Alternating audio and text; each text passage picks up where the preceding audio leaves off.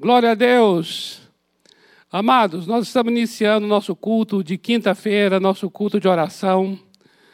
Você talvez possa estar assim, inicialmente estranhando um pouquinho o nosso cenário aqui, mas não estranha não. Na verdade, nós estamos orando em casa. Essa é a nossa proposta. Ore em casa.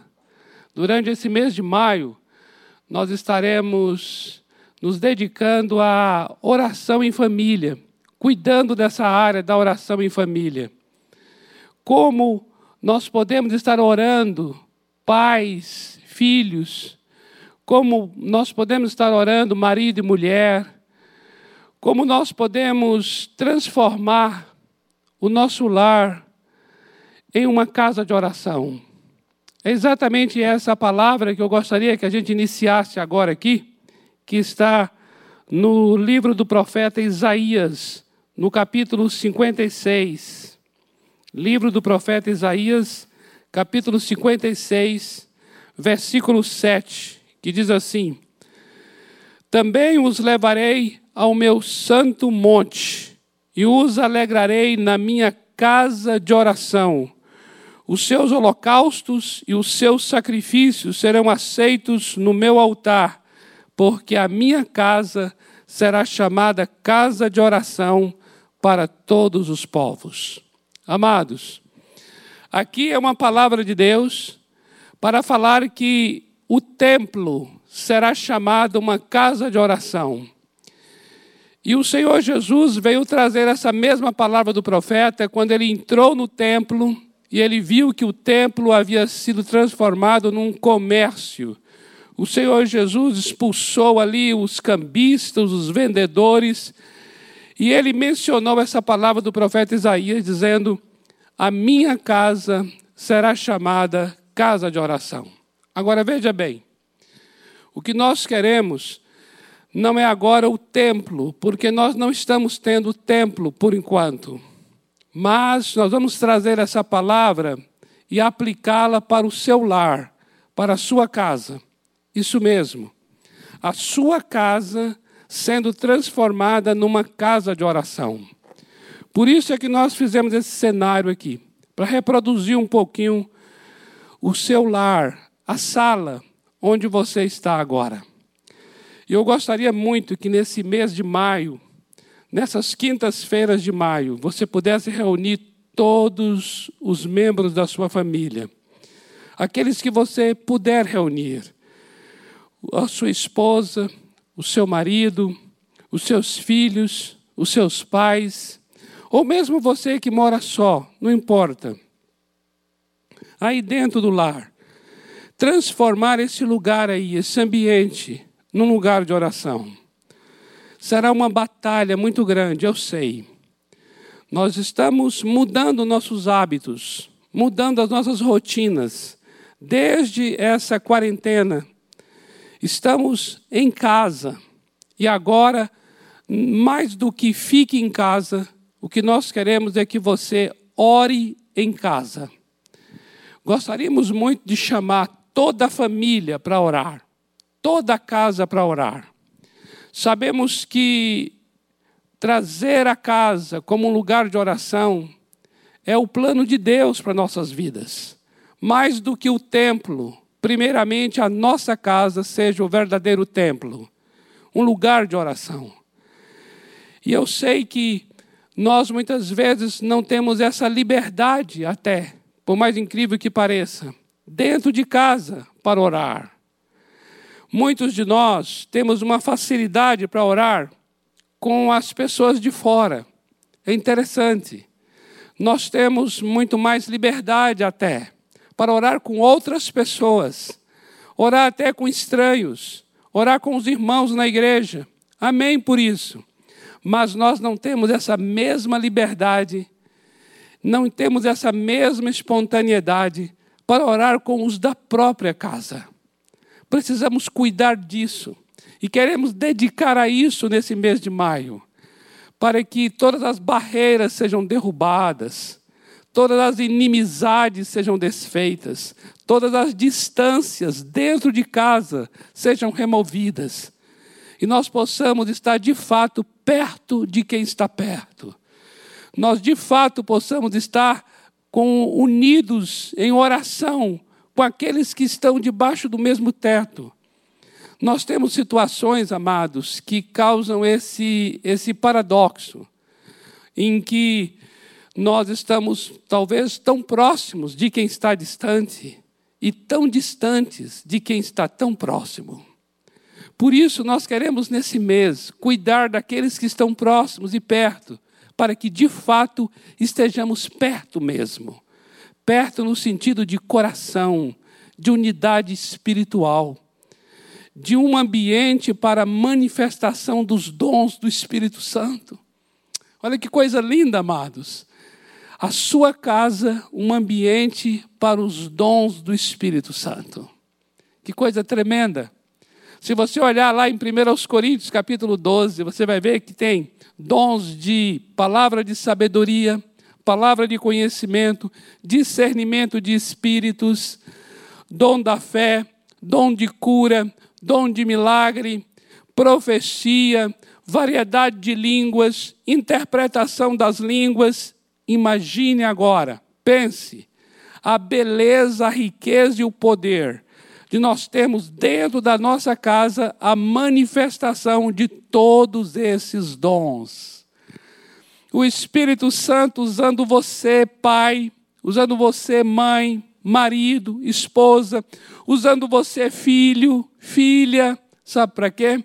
Para trazer uma palavra de conhecimento, uma palavra de sabedoria, um discernimento de espíritos, trazendo cura, trazendo milagre, trazendo profecia, trazendo uma variedade de língua, trazendo a interpretação da língua. Olha que coisa tremenda. Pentecostes acontecendo dentro da sua casa. Que coisa linda. Olha só, por falar em Pentecostes dentro da casa, eu queria ler aqui antes da descida do Espírito Santo, no dia de Pentecostes, no capítulo 1 de Atos, capítulo 1 de Atos, versículos 13 e 14, diz assim: Quando ali entraram, quando ali entraram, subiram para o cenáculo. Você sabe o que é o cenáculo? O cenáculo é um compartimento da casa. Isso mesmo. O cenáculo é como se fosse o sótão a parte mais alta da casa. Eles entraram naquele lugar onde se reuniam. Olha quem se reunia lá: Pedro, João, Tiago, André, Felipe, Tomé, Bartolomeu, Mateus, Tiago,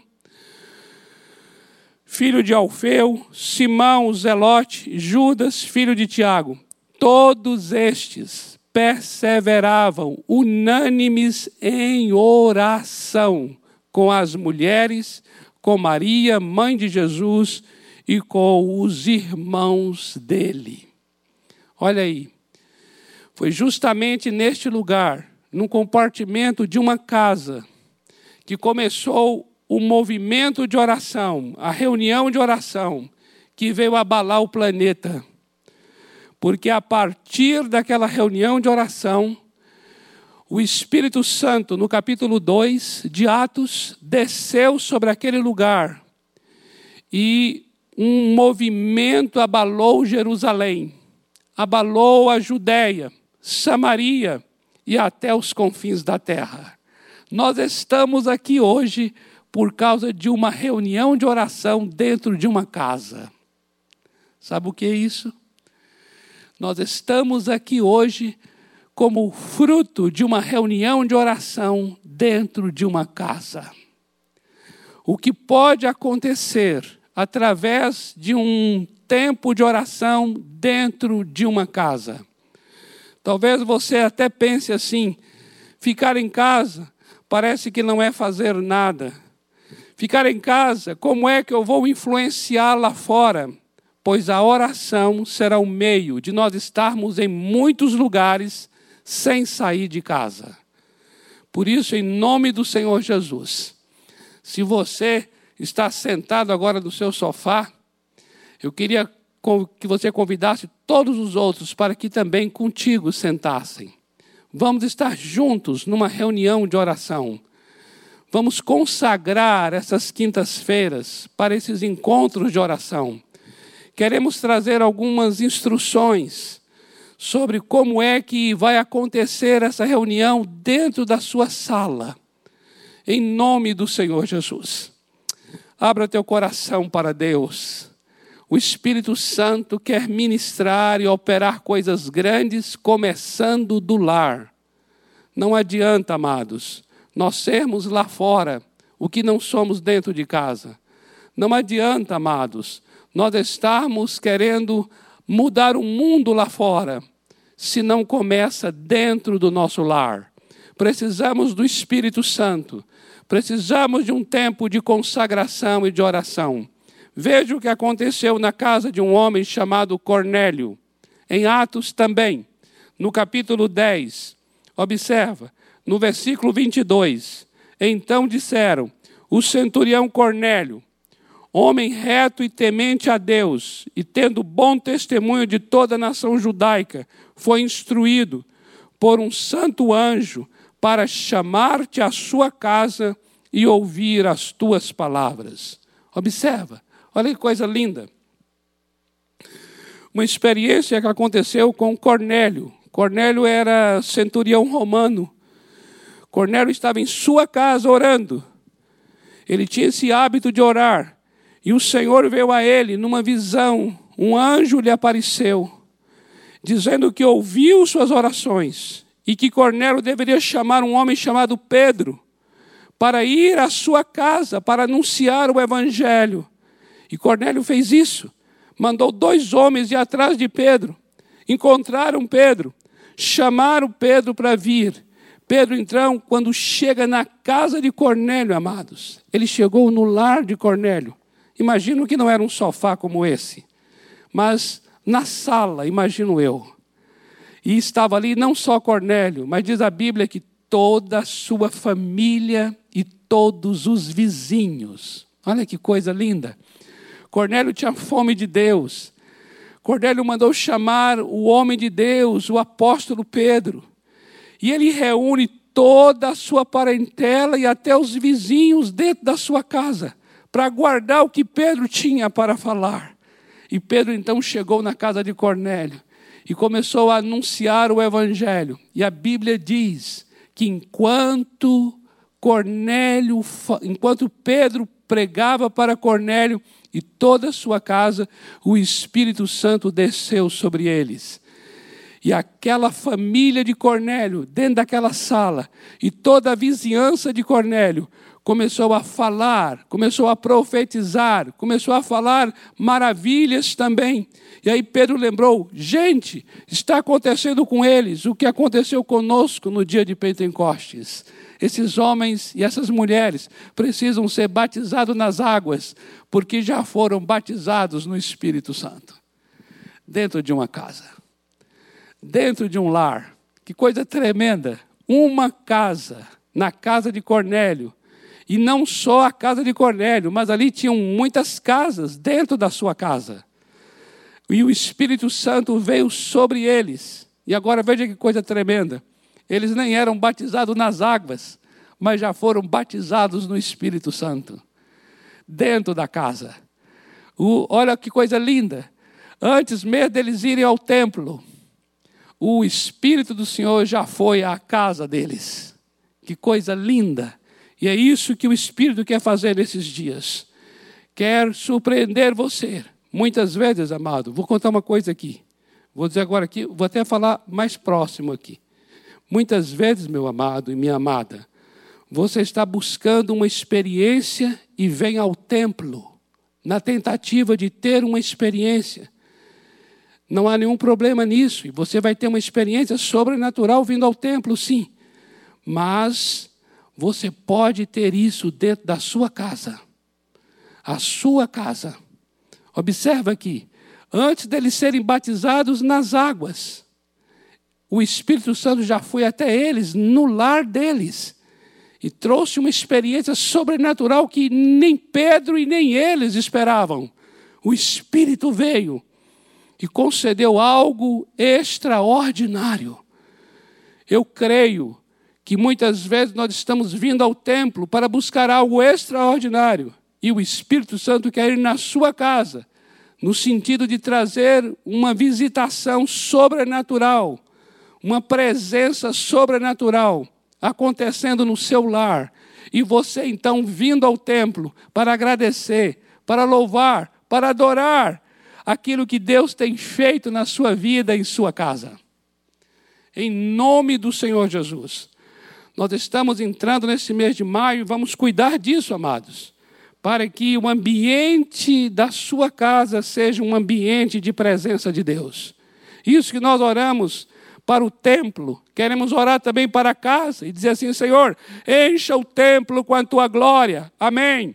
Mas agora nós vamos orar, Senhor, encha a minha sala de casa com a tua glória encha minha cozinha com a tua glória, encha meu quarto com a tua glória, encha meu banheiro com a tua glória, encha o meu quintal com a tua glória. Aleluia! Vamos estar orando, orando em casa, tudo aquilo que temos clamado para que aconteça no templo. E vamos continuar orando pelo templo.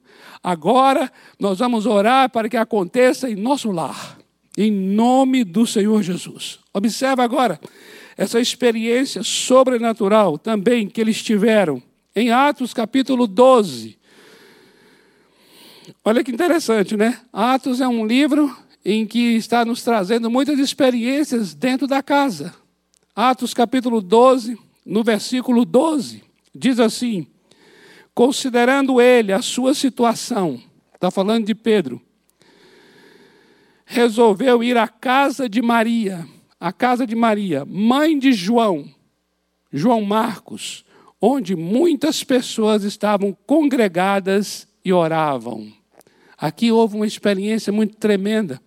O apóstolo Pedro foi preso, ele estava na cadeia, preso. E enquanto ele estava lá preso, a Bíblia diz que na casa de Maria, mãe de João Marcos, estava acontecendo uma reunião de oração. Olha que coisa tremenda. E se você ler o capítulo 12 de Atos, você vai ver a experiência sobrenatural da libertação de Pedro. O, an, o anjo do Senhor vem a Pedro, abre as grades da cadeia. Pedro ficou tão impactado que ele achava que ele estava sonhando. Ele começava a sair pela cadeia, pela prisão e as portas se abrindo. Pedro imaginou: meu Deus, isso é o que? Um sonho? Não era, era uma realidade. E enquanto isso estava acontecendo na cadeia, a igreja estava orando na casa de Maria. Observa quantas coisas podem acontecer na cidade por causa das orações dentro de uma casa. Quanta coisa tremenda pode acontecer no Planalto em Brasília, no Congresso, quanta coisa pode acontecer no Palácio dos Bandeirantes, quanta coisa pode acontecer nas ruas, nos hospitais. Observa agora, nesses dias, dias em que estamos vivendo essa crise, essa pandemia, quantas coisas tremendas de Deus podem acontecer nos hospitais por causa de orações que são feitas dentro de casa enquanto a igreja orava na casa de Maria, os anjos do Senhor operavam para libertar Pedro naquela cadeia. A igreja não podia ir à prisão, mas eles podiam estar lá através da oração, porque o Senhor Deus iria à cadeia. O Senhor Deus podia ir à cadeia. O Senhor Deus podia enviar seus anjos para aquele lugar onde a própria igreja não poderia fisicamente estar. Mas pela oração eles estavam diante daquele que não tem limites, que é o Senhor nosso Deus. Aleluia! Dentro de um lar, eles estavam influenciando e afetando um prisioneiro E através das orações, Deus operou. Não são as orações, mas através das orações daquela casa de Maria, mãe de João Marcos, o Senhor Deus operou naquela cadeia, libertando Pedro. Aleluia. Amados, por isso é que o Senhor Jesus, antes de tudo, ele nos ensina que nós devemos fazer algo que é extremamente poderoso, vai ter um efeito público tremendo, mas, no entanto, o começo é no privado, a origem é secreta. Mateus capítulo 6, versículo 6. O Senhor Jesus diz bem assim: olha só, é algo muito intimista essa palavra. Ele está dizendo: olha, quando você for orar, não, não vá ao público orando em voz alta para que os outros possam lhe ver e saber que você é um homem ou uma mulher de oração. Não. Quando você for orar, entra no teu quarto. Está falando dessa oração da casa que é feito dentro do lar. E mais, fecha a porta e ora ao teu pai em secreto, porque o teu pai que vê em secreto te recompensará. E é interessante que o texto está querendo dizer que o Senhor Deus, o Pai, recompensará em público. Veja que coisa linda. É como uma árvore. Todo mundo vê os frutos, todo mundo vê as flores, todo mundo vê e usufrui das folhas. Mas a causa do fruto, a razão da flor, o motivo da folha é a raiz. E a raiz ninguém vê. A raiz é no secreto. Entra no teu quarto e fecha a porta. É tão tremendo isso.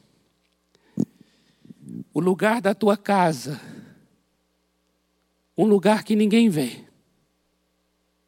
E é dali, dali, que vai nascer a pessoa que você será em público. E as pessoas usufruirão do fruto, participarão das flores participarão das folhas. Ou seja, as pessoas serão abençoadas com a tua vida.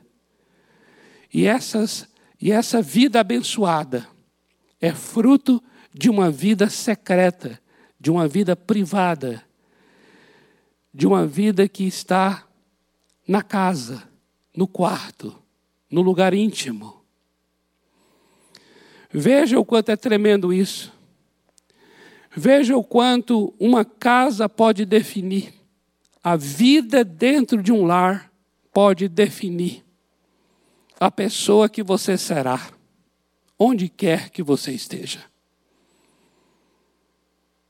Nós não temos mesmo que buscar fora o que vai nos definir para irmos para dentro de casa. Nós temos que buscar dentro de casa o que nos definirá e então vamos para fora. A vida legítima, a vida autêntica, a vida verdadeira, ela é construída no secreto. Ela é construída no privado. Ela é construída longe dos olhos dos outros. Por isso, amados, nós queremos dar o devido valor a essa experiência a experiência de orar, a experiência de oração dentro da nossa casa. Cada lar que nos vê agora tem uma realidade, tem uma história, tem o seu limite, tem a sua dificuldade própria. Eu sei disso. Não são todos que são iguais. Tem casais que já são casais que são já habituados em orar juntos. Mas tem casais não. Tem casais que é só o marido que tem esse hábito, ou só a esposa que tem esse hábito, ou só os filhos que têm esse hábito. E aí, quando eles estão juntos, ao redor de uma mesa, por exemplo, há um constrangimento inicial, há uma dificuldade, há uma falta de espontaneidade, uma falta de naturalidade. Muitas vezes, as nossas queridas meninas maravilhosas, elas são muito mais práticas nessa vida de oração. Elas são muito mais dedicadas nessa vida de oração. E os seus maridos não têm esse mesmo ritmo para acompanhá-las. E justamente por causa dessas diferenças de personalidade, diferenças de estilo, de modos, cria-se uma barreira entre os dois. Cria-se um vazio, uma lacuna. E aí ela diz: Ah, eu não consigo orar com o meu marido. E o marido diz: Ah, eu não consigo, eu não fico à vontade para orar com a minha esposa. Mas é interessante que esse marido fica à vontade para orar com outras pessoas. Essa esposa, por sua vez, também à vontade para orar com outras pessoas. É interessante, nós não investimos dentro de casa. Eu sei que há o constrangimento, eu sei que há as diferenças entre um e outro, mas constrangimento, diferenças, hábitos, estilos não podem se constituir em obstáculos, não podem se constituir em inimigos da oração, não podem se constituir em impedimentos para a oração. Pelo contrário, eu creio que nós devemos agora aproveitar o estilo de cada um, a diferença, a personalidade, o modo como cada um ora. Amém. Há uma variedade, mas é possível haver unidade. Eu queria então que nós pudéssemos fazer uma oração agora, pensando nisto, nisto, nesta questão da unidade que falta. Eu queria ler um texto que está em Efésios, capítulo 4, no versículo 3, que diz assim: Esforçando-vos diligentemente por preservar a unidade do espírito no vínculo da paz. Veja bem, deixa eu falar com você aqui, marido, esposa, filhos. Observa, o apóstolo Paulo está dizendo: devemos preservar a unidade do espírito pelo vínculo da paz. Já existe uma unidade espiritual entre vocês dentro de casa. Saiba disso. O que necessita é essa unidade espiritual ser preservada pelos laços da paz. Muitas vezes nós não temos paz com aquele com quem vamos orar. E por causa disso, nós não experimentamos da unidade do Espírito. A oração do outro incomoda, a oração do outro perturba. Muitas vezes, a oração de quem nos conhece bem pode se tornar um modo que nos inquieta. Porque muitas vezes nós ficamos assim, o que, é que ele está querendo dizer com isso que orou? São coisas muito próprias de um ambiente familiar. O que falta? Falta a paz. Eu queria orar para que a unidade do Espírito que já existe entre vocês seja guardada pelos vínculos da paz. Senhor, em nome de Jesus, eu quero abençoar agora essa casa, em nome do Senhor Jesus. E orar para que se levante agora, Pai, um altar de oração dentro deste lar. Eu oro agora para que haja paz entre o coração do marido e o coração da esposa. Haja paz entre o coração dos pais e os filhos, os filhos com os pais. Haja paz entre o coração de um irmão com outro irmão, Senhor. Em nome de Jesus, Pai. Haja paz quando eles se reúnem para orar, eu abençoo para que sejam orações livres, sem peso, sem condenação, sem acusação, sem suspeitas do mal. em nome do Senhor Jesus. Oração em paz, familiares em paz, família em paz. E quando vai orar, ora com liberdade. E os dons do Espírito fluam com liberdade, sem impedimento, sem barreira. O Espírito Santo fale, opere, se manifeste como um rio que corre com liberdade. Eu oro, haja paz nestes relacionamentos dentro de casa, em nome do Senhor Jesus. Amém. Uma outra coisa muito tremenda que eu gostaria muito de compartilhar com você está em Marcos capítulo 6, bem no início do capítulo. O Senhor Jesus, ele chegou num lugar que era a sua aldeia, que era a sua casa. E todos conheciam ele, porque fazia parte da parentela dele. E todo mundo conhecia onde moravam os, os parentes do Senhor Jesus. Ou seja, Jesus estava num ambiente familiar. E quando ele começou a anunciar o reino dos céus, quando ele começou a pregar que ele é o Messias, aquelas pessoas não creram, não creram. Elas tiveram um coração duro, um coração incrédulo. E sabe o que o Senhor Jesus falou? O Senhor Jesus citou um provérbio que era popular na época, que é assim: profeta não tem honra na sua própria casa. Uma das coisas que dificulta bastante as manifestações do Espírito Santo, a manifestação da identidade ministerial de cada membro da família, uma das coisas que mais dificulta é o nível de familiaridade.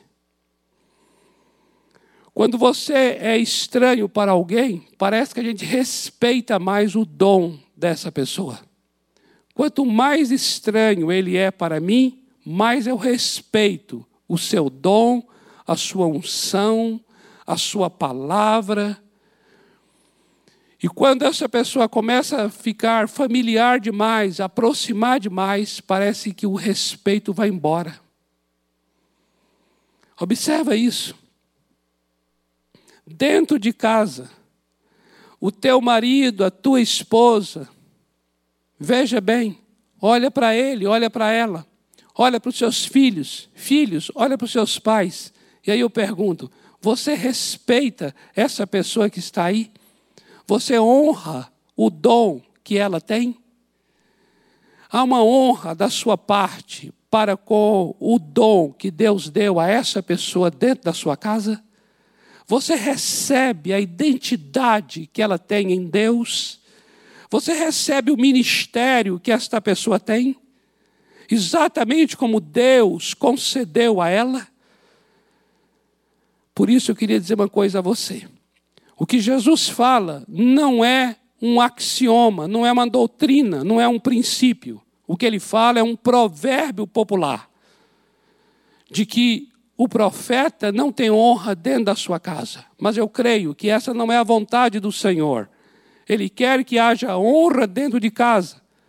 Ele pede até que os pais devem ser honrados pelos seus filhos, ter o respeito do filho. Significa o quê?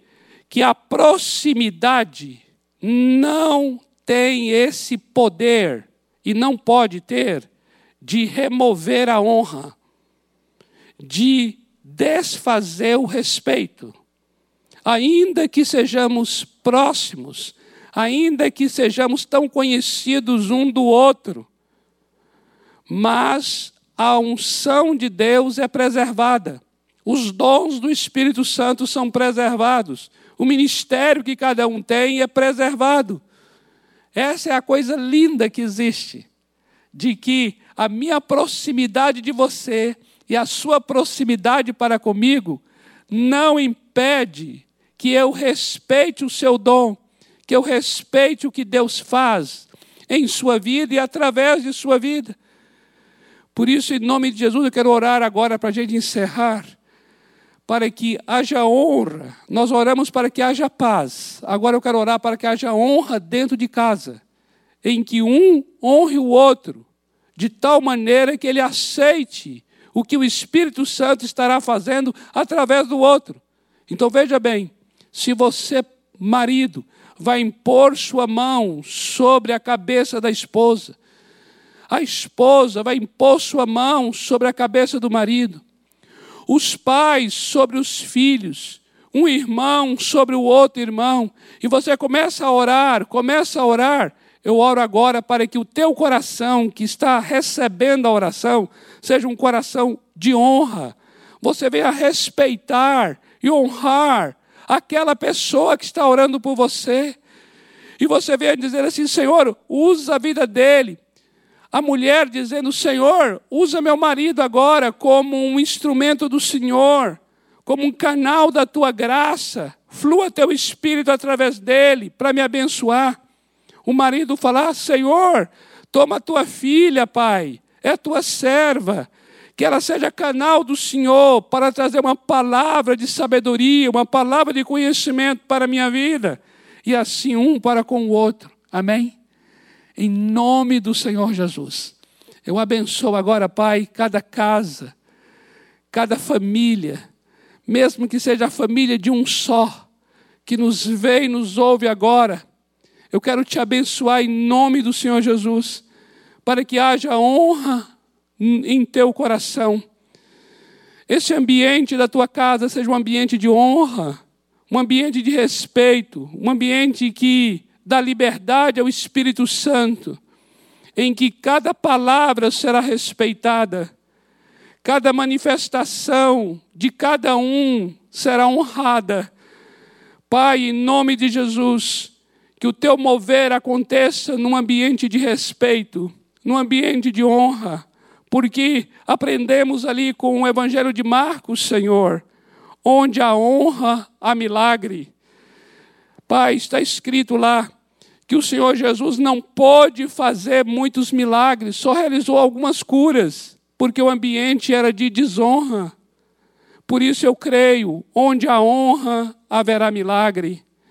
Por isso eu oro agora, haja honra dentro dessa sala, haja honra dentro desse quarto, haja honra dentro dessa cozinha, porque onde há honra, o Senhor manifesta o teu milagre. Por isso, Senhor, com essa palavra de honra, eu quero abençoar cada família desta casa em nome do Senhor Jesus. Amém. Amém. Queridos, queremos estar juntos aqui nessas quintas-feiras de maio, nesse ambiente cada vez mais familiar, para que seja o nosso cenário para o Espírito Santo se mover com toda a liberdade. E na semana que vem, teremos um convidado muito especial um homem de Deus que foi chamado por Deus para esse ministério lindo da família, esse ministério das gerações.